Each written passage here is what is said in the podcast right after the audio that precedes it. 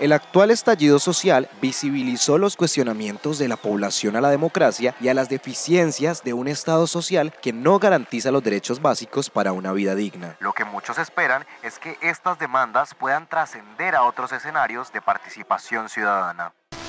El 79% de los colombianos desaprueba la gestión de Iván Duque. Son los últimos datos de la encuesta Pulso País. El presidente está en las cifras más bajas de su mandato.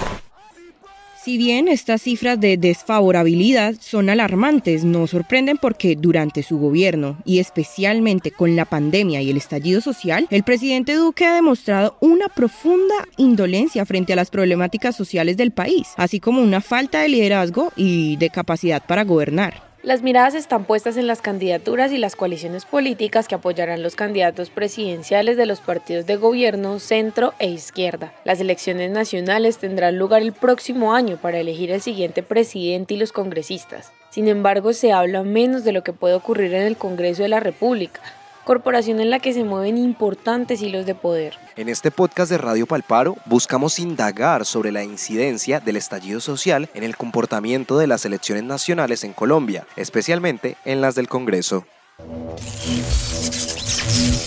Reexistencia sonora. sonora.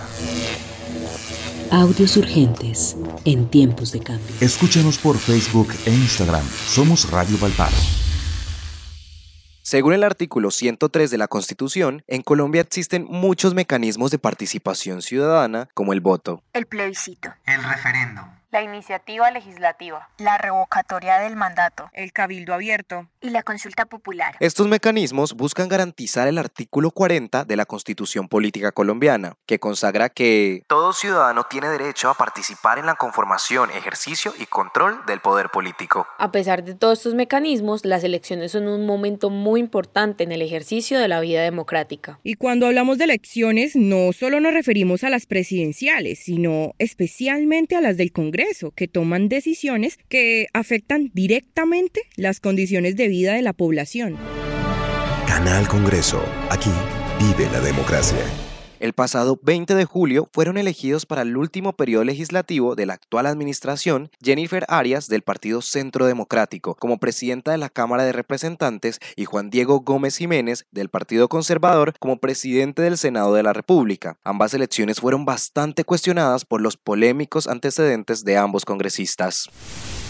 Juan Diego Gómez, representante conservador a la Cámara y candidato al Senado en las elecciones del año entrante, fue nuevamente denunciado por estafa y fraude procesal. A pesar de la orden que el presidente Duque y el expresidente Uribe le dieron a la Cámara de elegir como próxima presidenta de esa corporación a la llanera de 34 años, Jennifer Arias, varios representantes de ese partido y otros comentan en voz baja la escandalosa decisión. Acaba de ser elegido, se trata del conservador del departamento de Antioquia, Juan Diego Gómez, 93 votos obtuvo de los 101 votos, de los 101 senadores que estaban en el recinto del Congreso. Postularon también al... Los parlamentarios de la Cámara opinan que aún para el mundo político colombiano es un bochorno elegir como su dignataria a una persona cuyos familiares han sido condenados y cuyos amigos fueron relacionados con el narcotráfico.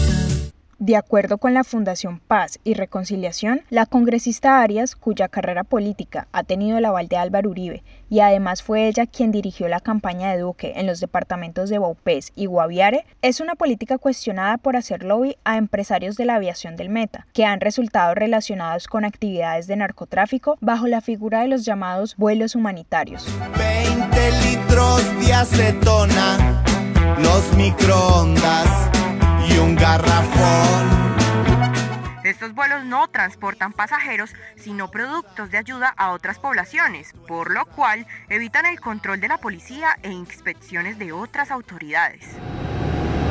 La avioneta que cayó en la isla de Providencia en mayo de 2021 con media tonelada de cocaína hace parte de estos vuelos humanitarios, puesto que se suponía que transportaba un cargamento de tapabocas para ayuda humanitaria. Mientras que aquí se dan bala, yo no sé nada. Tanto Arias como Gómez tienen familiares involucrados en narcotráfico, lo que por supuesto no es causal de inhabilidad para que sean elegidos, pero sí es un deber ético contarlo a sus electores.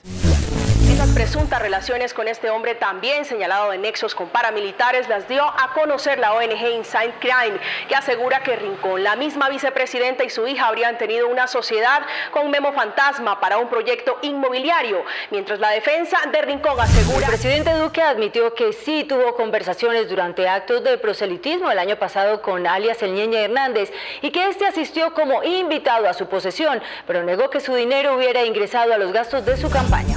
Estas actuaciones deberían ser objeto de control político, no solo para los servidores públicos de manera individual, sino también para los partidos políticos, los cuales tienen la responsabilidad de otorgar el aval a personas cuya actuación puede incidir en el desarrollo de su cargo. Por ejemplo, los presidentes de la Cámara de Representantes y del Senado juegan un papel fundamental para el desarrollo de la agenda legislativa del Congreso, es decir, de los proyectos de ley que serán aprobados o no en esta corporación.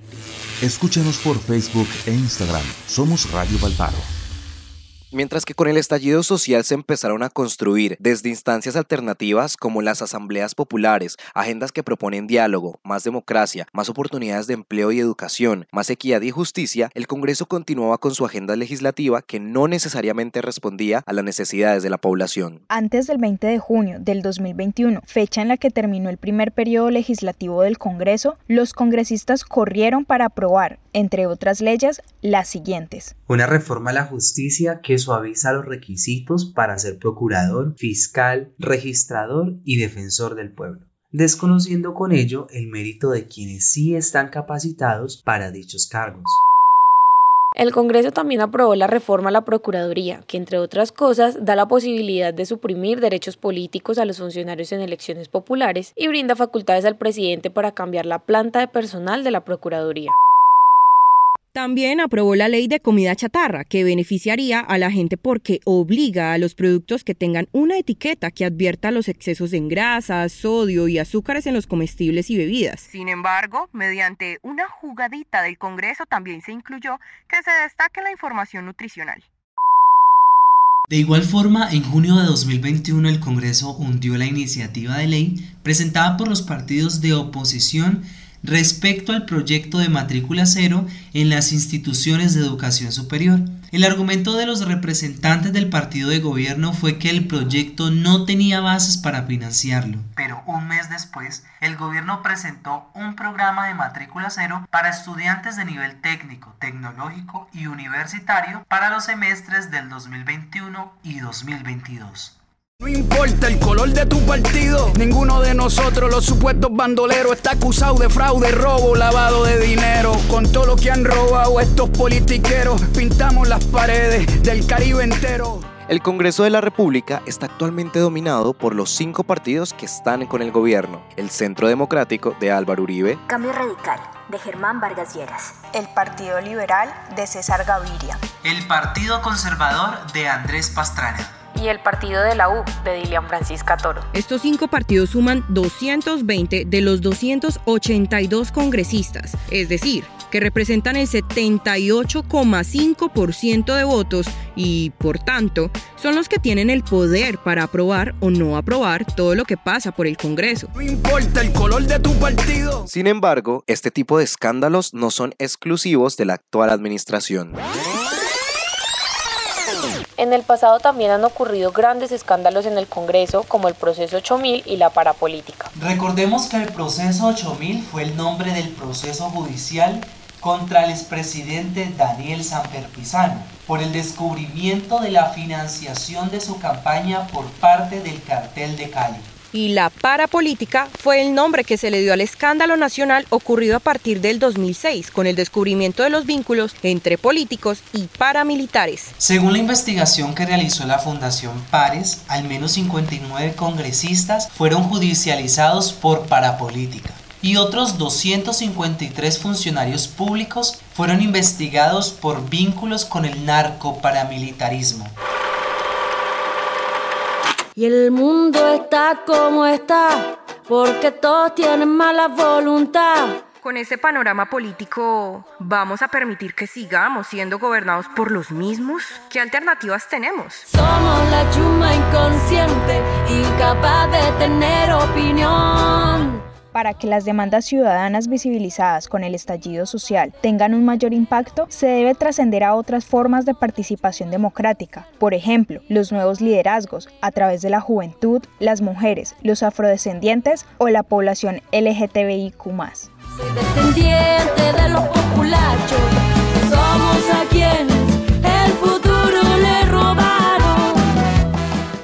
También crear espacios de participación como las asambleas populares, en las que haya un diálogo entre el gobierno y la sociedad civil. Este podría ser un camino de transformación para que Colombia tenga una mejor opción de vida. Somos a quienes nadie les hace justicia.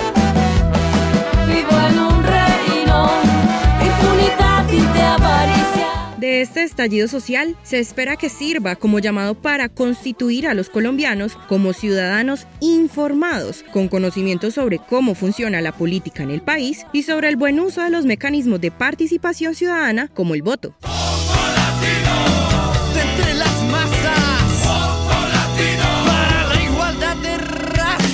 Las fuentes usadas para este podcast fueron Los narcopilotos y la campaña política de Jennifer Arias a la presidencia de la Cámara de la Fundación Paz y Reconciliación.